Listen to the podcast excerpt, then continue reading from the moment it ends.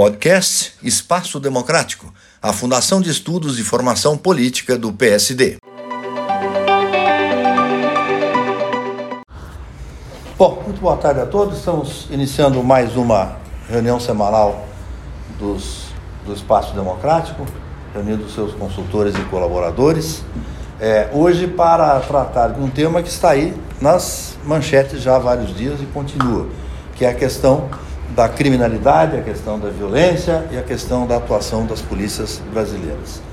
Nós queremos tratar isso hoje, com a, graças à cortesia do, do coronel José Vicente da Silva, que veio, que veio nos atender para nos falar desse tema. É um respeitado especialista no tema, é, que a gente recebe. Seja muito bem-vindo, coronel, ao Espaço Democrático. Participam dessa nossa reunião hoje o jornalista, jornalista Marcos Garcia, que é da equipe de comunicação do Espaço Democrático, o cientista político Rogério Schmidt, economista Roberto Macedo, o, o sociólogo Túlio Kahn, também um especialista na área de, de segurança pública, a nossa, nossa senadora suplente e secretária do Espaço Democrático, Ivani Bosco, cientista político Rubens Figueiredo, o nosso consultor em saúde, ex-secretário municipal de saúde, ex-presidente da ANS, Januário Montoni, e o economista Luiz Alberto Machado. Eu sou o coordenador de jornalismo aqui de imprensa da Sérgio Rondino, aqui da, da Fundação Espaço Democrático. Coronel, é o seguinte, eu, eu me lembrei hoje, a propósito dessa nossa conversa, que há pelo menos 30 anos eu fiz uma série de reportagens sobre a questão da, da guerra às drogas no Brasil e no mundo. Né? Um debate no Jornal da Tarde, muito tempo e tal, discutindo a questão de como resolver o problema e tal. Passaram-se trinta e tantos anos. Bom, a conclusão na época já era aqui é uma guerra difícil de vencer. Né? Aí é, passaram-se trinta e tantos anos e parece que o quadro piorou. Hoje então, nós temos no Brasil é, o, a criminalidade armada muito mais armada, temos espaços, territórios onde o Estado não consegue entrar, não é? E numa situação muito mais grave, violência, chacinas e tal. A minha pergunta para a gente começar a nossa conversa é saber se as nossas polícias estão preparadas para enfrentar esse problema ou se é preciso que alguma coisa mude. Bom, eu agradeço a oportunidade de estar com vocês, honrado, né, presença tão ilustres e amigas ao mesmo tempo. Eu já tive experiência nesse espaço democrático e o Túlio foi a ponte, né? Somos um velho relacionamento, trabalhamos junto na Senasp em 2002. E de lá para cá a gente vem olhando a segurança pública, acompanhando tanto quanto possível. E é uma coisa que a gente não consegue evitar, na verdade. A gente é secado a todo momento de novidades, de pressões ou de oportunidade até de dar uma contribuição na análise. E é um assunto que precisa de, de análise, contribuições de muitas pessoas, na verdade. O que, de maneira geral, a segurança pública, dá uma, uma definição indefinida, é, vai mais ou menos bem, ou mais ou menos mal. Nós temos um, uma metade do Brasil, olhando o mapa, metade de cima, que está uma, uma tragédia monumental e a droga nem é tão relevante assim como muita gente diz. Mas os estados do Nordeste e do Norte do país estão uh, numa situação absolutamente crítica em relação aos demais, do Sul, Sudeste, que tem uma situação bem mais vantajosa quando se mede pelas estatísticas. Para se ter uma ideia, a capital mais violenta hoje é Salvador, a Bahia há uns 10 anos que vem escalando num grau de, de, de deterioração da, da qualidade, da segurança, uma coisa impressionante. Ele deve ter o dobro de homicídios que São Paulo, apesar de ter um terço da população de São Paulo. Mas nós temos problemas sérios que se desenvolvem no, no Pará, no Amazonas, no Amapá. Essa região toda está muito contaminada, principalmente pela péssima gestão da segurança pública.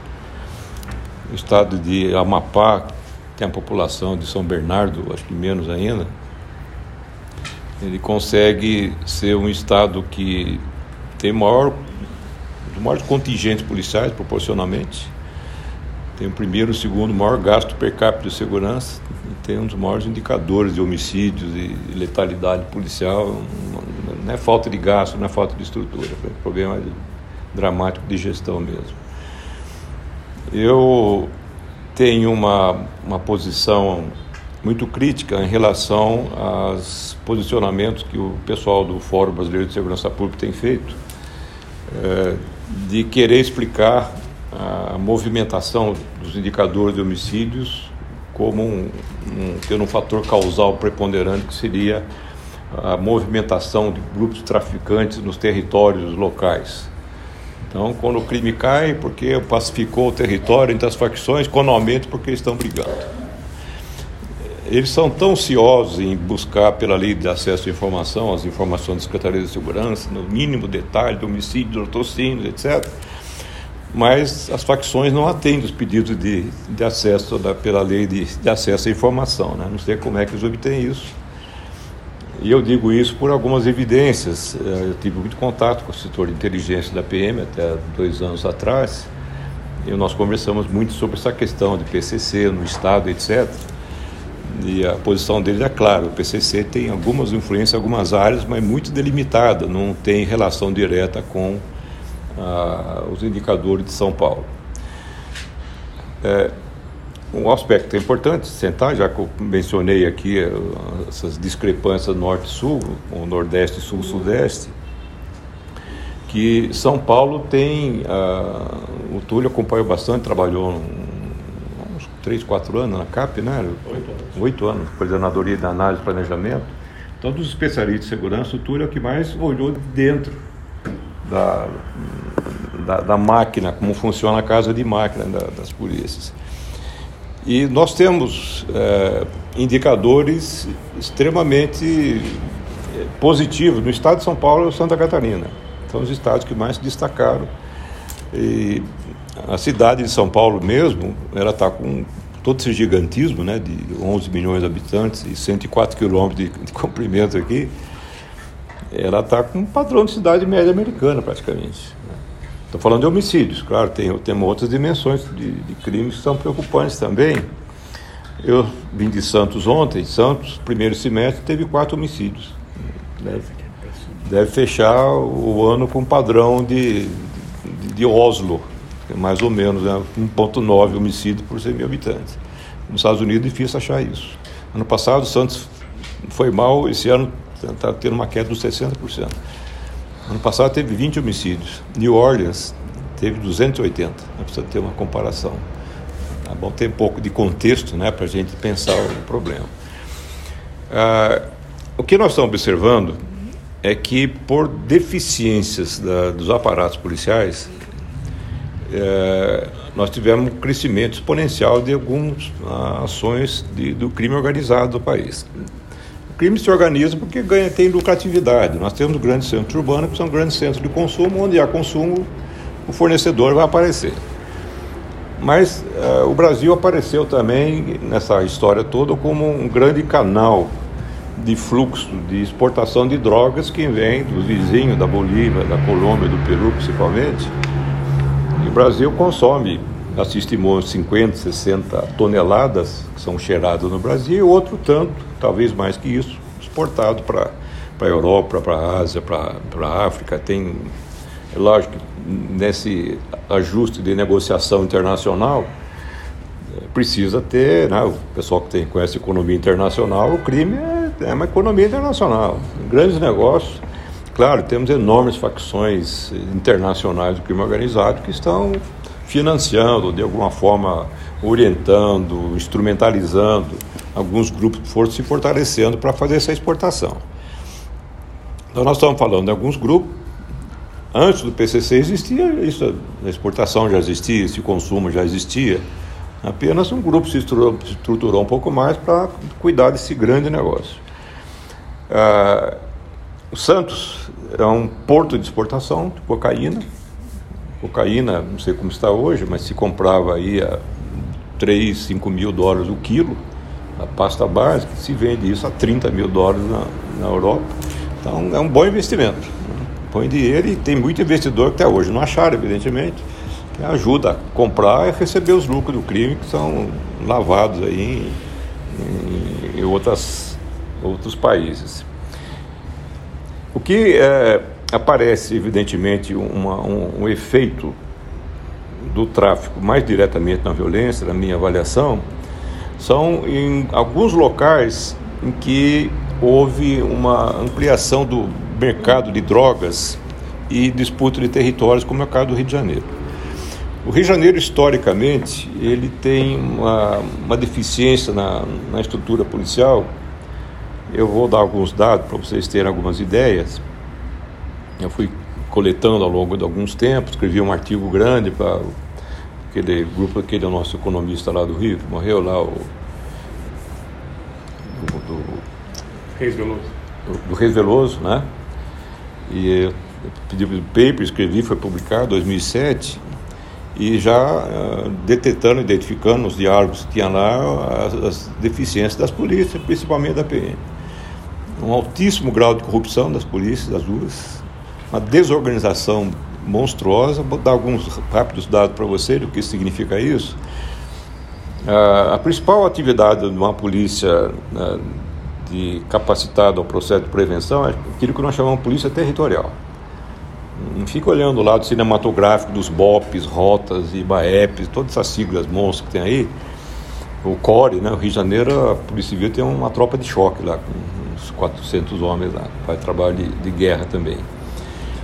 Mas no Rio de Janeiro, o, pela lei de acesso à informação, o jornal Globo descobriu que 49% do efetivo da polícia só estava no policiamento. Onde é que está esse resto? Né? Ou da Polícia Civil, já que o território polícia territorial, a delegacia, o batalhão, o pessoal que a gente vê no dia a dia aí, né? Fora os, os heróicos camuflados aí. A Polícia Civil, apenas um terço estava lotando as delegacias distritais. O resto, delegacia especializada ou flanando por aí. Isso na gestão do abadalado secretário o Mariano, lá, que era delegado da Polícia Federal.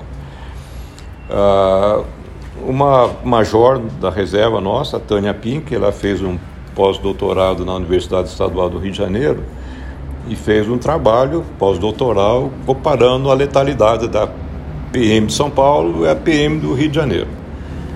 E ela descreve isso, foi, ela trabalhou no, no setor de, de, análise de letalidade aqui em São Paulo, comissões, onde se interrogava cada caso, os policiais envolvidos, não para fins criminais, de investigação, apenas para ver tecnicamente os procedimentos adequados ou não e foi tentar ver isso no Rio de Janeiro também.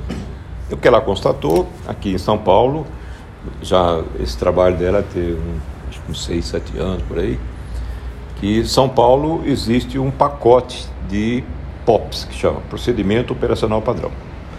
Ah, problema com o menor, tá lá o POP número 142. Tem exatamente todo. É um livro da Dona Benta, né? O que fazer se acontecer tal coisa o proced... abordagem de pessoas. Tem um conjunto, são 14 passos de, de receita. E os policiais são, são treinados para isso, de acordo com esse padrão, e vai se cobrar o, o, o procedimento. O, a preparação aqui em São Paulo, 12 anos, preparação básica do soldado e 2 anos. É um curso de tecnólogo em segurança. Então, é, um, é um curso de qualidade. A academia, um tempo atrás, pegou a ISO 9002, se não me engano, padrão de qualidade. Ela vai no Rio de Janeiro, não tem nenhum pop, não tem padrão nenhum naquele momento. Parece que até hoje não tem. É, se não tem pop, você não tem treina, não tem treinamento direcionado para algumas ações que são do dia a dia, do cotidiano, são ações complicadas, como é o caso de abordagem, que é o momento de perigo que os policiais têm.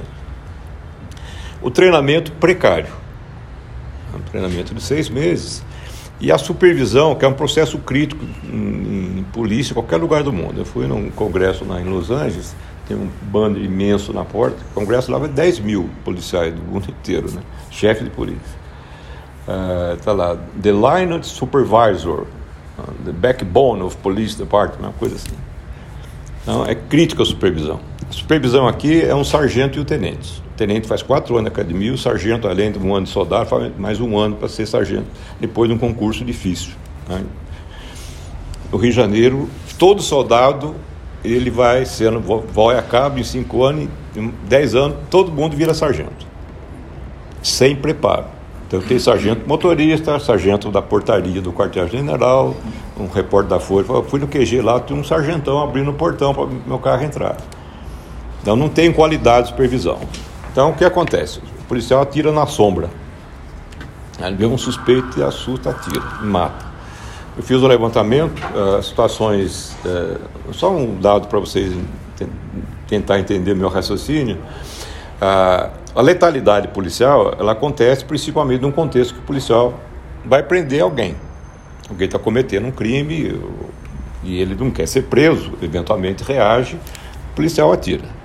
E só para título de ilustração, é, é, legal, padrão de treinamento aqui nos Estados Unidos, na Europa. O sujeito com o maior apontado, o policial dá dois tiros no peito. Alguém fala, por que, que não atira na perna? Até eu procurar a perna do cara, são duas, né? Vou tomar um tiro na testa. E é a maior massa corporal que eu tenho à minha frente, na direção dos meus olhos da minha mão. Aqui em São Paulo, fiz o levantamento, uh, há uma, uma morte a cada 527 prisões. Uma a cada 527 prisões. No Rio, uma morte a cada 29 prisões. Então você vê, a, você evita o máximo possível um confronto letal. Matar. Aqui, aqui no Guarujá, na Operação Escudo, é, foi uma para cada 10, só para você ter uma, uma noção também. É. Calculei. 160 não, e quando... prisões e 16 mortes. Não, isso, é, isso é, é, uma, é uma forma de avaliar. Mas se você vai a algumas uh, áreas integradas, que chama isso, área integrada de segurança pública, você tem lugares que eu levantei, acho que São Gonçalo, Niterói, é uma morte a cada 12 prisões. Ela bobeou, toma bala, né? E depois, aquela, uma imagem essa semana, um caminhão, um caveirão blindado, escorrendo sangue assim, da, da parte de trás.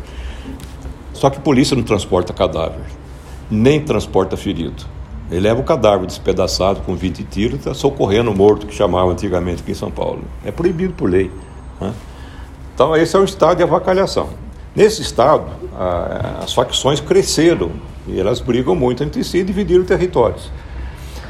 Ah, não há coisa pior num, contexto de segurança de qualquer país do que ter territórios dominados né, por facções, seja lá o que for. Aqui nós temos três grandes facções no Rio de Janeiro: o Comando Vermelho, o primeiro Comando Puro, tem esses nomes, e o Amigo dos Amigos, tal de ADA.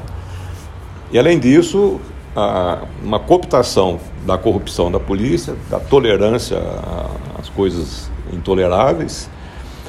O Rio de Janeiro ainda tem cerca de 200 comunidades, não se tem um cálculo preciso. 200 quê? mais de 200 comunidades. Comunidade quer dizer favela, né? É um nome bonito para favela, mas que algumas não são tão favelas assim. E elas é, vão. É, estão nas mãos de milícias. É uma coisa impressionante. Nós só temos no Rio de Janeiro isso. Pão de Açúcar, né? Cristo Redentor e milícia é Rio de Janeiro. É uma particularidade. É, os policiais começaram a assumir, começou a Rio das Pedras, 20 anos atrás Aqui não entra traficante, foi nessa conversinha, né? Tinham uns justiceiros ali do bem, né? com um monte de aspas. E progrediu, passou a ser visto um bom negócio, foi sendo copiado. Então o Rio de Janeiro está vivendo nesse inferno. Os indicadores de homicídio não são tão elevados, conseguiram até baixar, mas é, as informações são razoáveis, nunca são 100% confiáveis, mas que em muitos lugares a milícia né, os próprios traficantes, só eles podem matar. O Zé Mané que briga com, com, com o Tiãozinho lá no boteco não pode. Então, isso pode ter colaborado, dizem as más línguas, colaborado para uma redução pelo menos dessas taxas.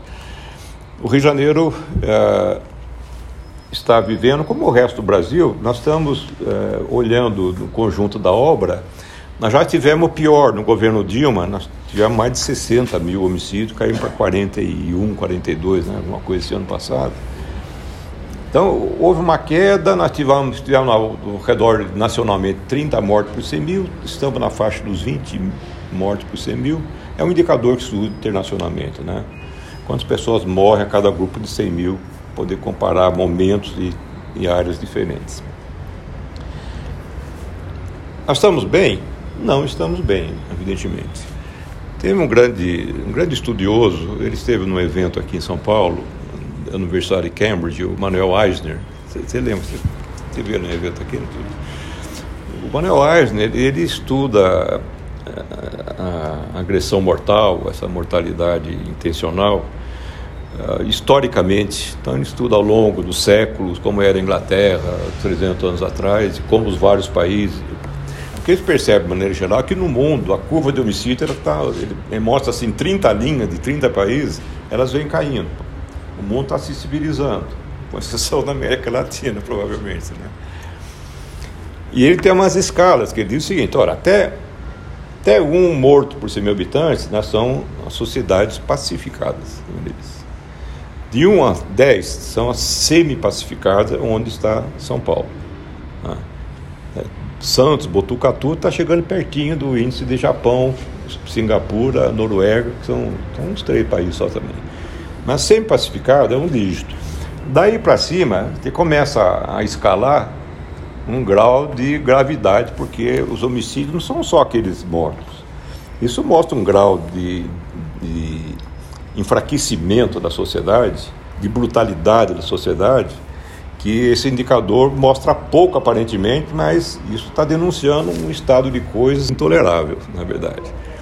Então nós temos eh, Salvador com 41 mortos por 100 mil, mas nós temos do lado de Salvador cidade de Lauro de Freitas, acho que está com 70. Tem uns com 80, 100. E o que, o governo está fazendo lá? Posso né? acrescentar um dado que acho que está no, no, último relatório, nesse último anuário, né, Túlio? É, das, das 20 cidades mais violentas do Brasil, 14 estão no estado da Bahia. Sim. 14. Não é isso? Pará. Né? Então, é, isso, isso é um lado da miséria mas como é que nós, o mesmo país, mesmas leis, a mesma miséria social que de certa forma tem na periferia de São Paulo, então estamos com indicadores tão discrepantes? Normalmente as pessoas falam, ah, se tivesse uma sociedade né, tipo Noruega, né, só tem classe média, é, ou uma legislação menos permissiva, com menos impunidade, né, tipo Irã, uma coisa dos Estados Unidos, seria melhor? Bom, com todo esse pacote comum, nós temos indicadores baixos aqui em São Paulo. Eu fiz um levantamento interessante da, da, dos, bairros da periferia de São Paulo. É, o caso do Capão Redondo. O Capão Redondo eu lembro bem que isso da Tiradentes foram dois casos que eu peguei quando eu estava lá no Brodel, fiz umas pesquisas lá, fiz um, uns dois papers lá no Instituto Brodel. E eu, eu tinha o Pérez, conheceu o Pérez, né, estatístico? Ah, Pérez Neto. José Pérez Neto. E o Pérez era fissurado em estatística. E nós tínhamos as cidades mais violentas e, os bairros mais violentos aqui de São Paulo. Na época nós não tínhamos a população dos bairros. Então nós, fazíamos proporção, o Pérez fazia a proporção homicídios pela quantidade de boletins registrados na delegacia. Mais recentemente a USP foi e fez um levantamento a partir do, do, dos distritos censitários e, conseguiu chegar à população regredindo até uns 20 anos atrás, projetando um pouco para frente, e eu fui examinar. Em 1998, lá pelo Brodel, Capão Redondo tinha 270 mil habitantes, teve 195 homicídios. Ah, o ano passado, com 70 mil habitantes a mais, caiu de 195, acho para 27, uma coisa assim. Daí eu estava lembrando, desculpe eu estou a minha linha não está muito coerente assim, mas eu preciso ir pegando as ideias que estão chegando aqui. Né? Uh, eu estava vendo um livro de um professor da Universidade de Nova York, Patrick Sharkey, é um sociólogo, é, meio de esquerda, aquela esquerda americana, né? não é uma esquerda bolorenta nossa aqui, mas ele está falando The Great Crime Decline, a grande queda da violência nos Estados Unidos. E ele vem, ele, ele mostra algumas coisas interessantes, mas diz o seguinte: olha, você tem um processo de democratização da segurança, essa segurança vem para todo mundo, o que é óbvio. Então nós estamos hoje, você pegar um Capão Redondo, é aquele fundão da Zona Sul, é, é Capão Redondo e Jardim Ângela, que foi o bairro mais valente do Brasil. Então Jardim Ângela conhece mais.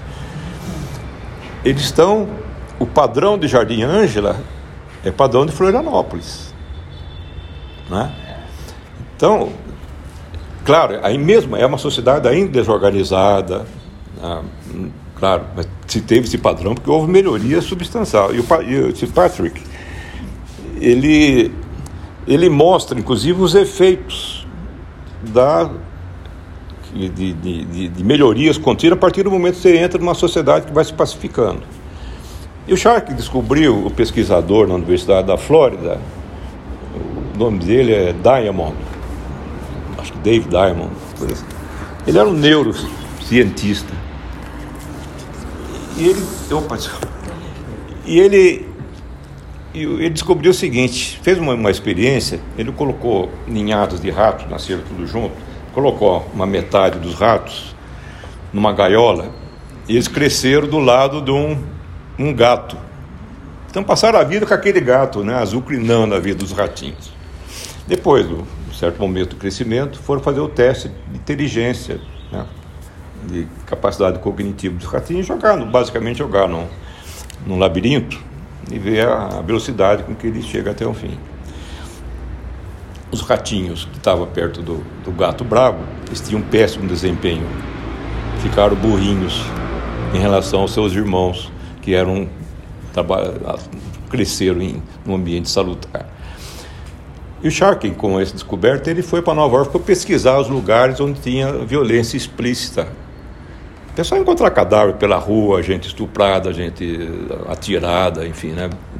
sinais de violência são muito impactantes.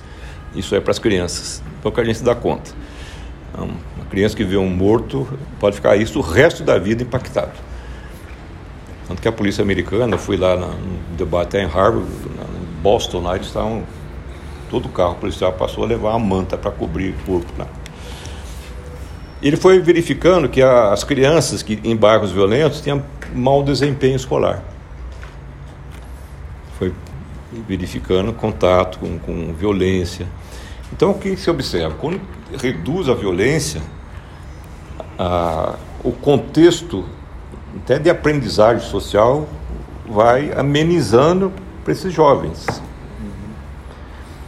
A, a, Joana Monteiro, ela fez uma tese de doutorado de economista no Rio de Janeiro, uma moça brilhante também, mas ela tem alguns trabalhos interessantes e há outras entidades no Rio mostrando isso também. O ano, acho que 2018, Uh, no Rio de Janeiro tem, tem os dados estatísticos, eu posso até passar depois para vocês, mas aproximadamente o seguinte: num ano, pelo menos 250 escolas municipais pararam pelo menos um dia por causa de tiroteio. As professoras ensinam as crianças: der tiroteio, todo mundo esconde embaixo da cama, da, da mesa. Então, troca de tiros, polícia, tiroteio, fecha escola o último jacarezinho, vocês lembram lá, um grande polícia entrou lá, matou 17, fechou a escola, posto de saúde, uh, fechou a estação do trem, a vacinação foi interrompida, as escolas fecharam. Isso depois de foram 2007 a 2020 foram cerca de 200, mais de 200 operações policiais, mataram 186. Então, o que acontece no levantamento que eles observaram lá? As crianças nessas escolas, no mesmo nível socioeconômico, das com tiroteio e sem tiroteio, as crianças tinham mau desempenho escolar, abandono escolar e comprometimento futuro.